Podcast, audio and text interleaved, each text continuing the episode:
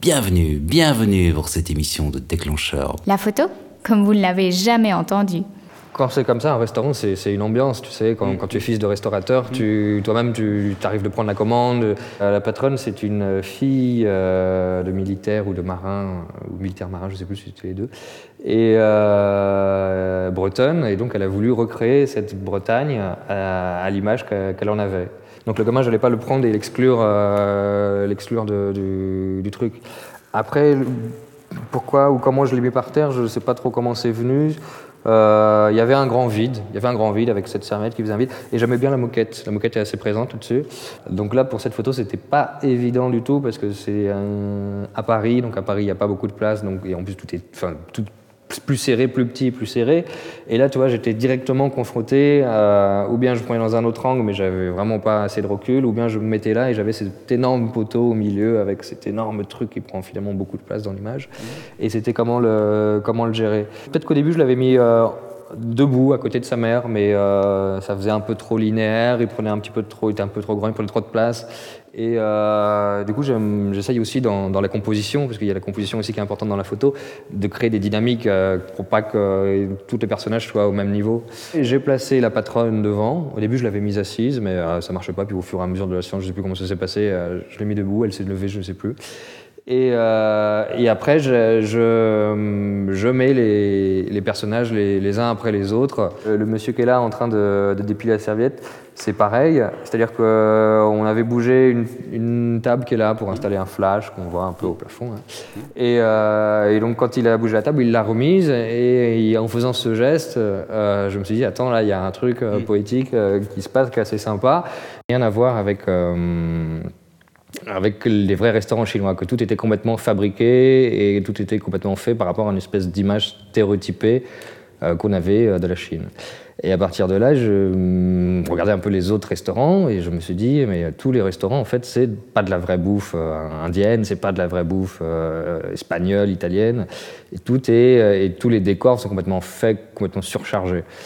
Et euh, c'est comme ça que j'ai commencé la, la série. Ce Bouddha là, qui était absolument pas sur la table parce qu'ils mettent pas des Bouddhas sur la table, euh, tu le retrouves dans plein de restaurants euh, chinois. Et du coup, c'est rigolo parce que bah, que ce soit la, la chaise, le- les trucs de décoration, au bout d'un moment, quand tu vas dans plein de restaurants, tu te rends compte qu'ils ont tous, ils se fournissent tous euh, dans Au même endroit. au même endroit. voilà.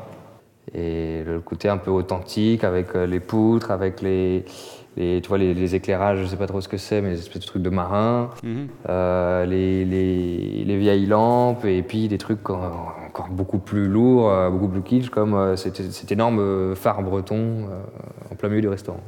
Tu, tu, tu vois que la photo telle qu'elle est faite, vu que tu prends les, je me recule un peu, euh, on a bougé, on a bougé la moitié du restaurant pour faire l'image. on a gardé les tables qui m'intéressaient, on a viré le reste. Du coup, j'ai ramené euh, ce phare breton en plein milieu pour, euh, pour casser un peu, enfin, faire deux, deux parallèles et casser le, le côté de ce truc complètement imposant.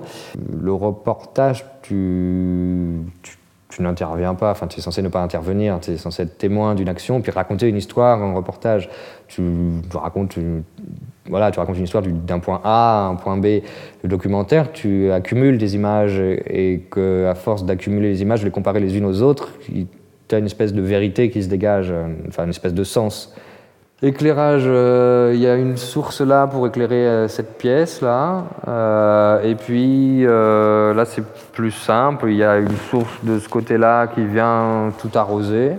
Il me semble que j'avais dû mettre euh, deux, sources, euh, deux sources latérales histoire d'éclairer tout le restaurant.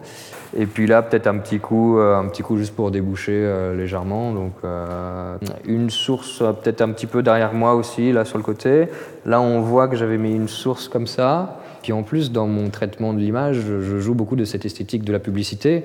D'ailleurs après coup, les images, je les retraite euh, sur ordinateur et j'accentue ce côté euh, fake, ce côté euh, éclairage de partout que tu vois dans la publicité quand la fille magnifique court et tu vois que finalement par terre tu fais un peu attention, tu vois qu'il y a 50 flashs et que tout est construit. Le cuisinier qui est là derrière, j'avais mis un flash qui éclaire, qu'on voit, on voit bien tout le, le cadre. Il y a un côté euh, fabriqué qui m'intéresse, qu'un côté qui, ne- qui- qui ne fasse pas naturel, qui ne fasse pas mal fait non plus, mais qui ne fasse pas naturel, qui m'intéresse de- de garder.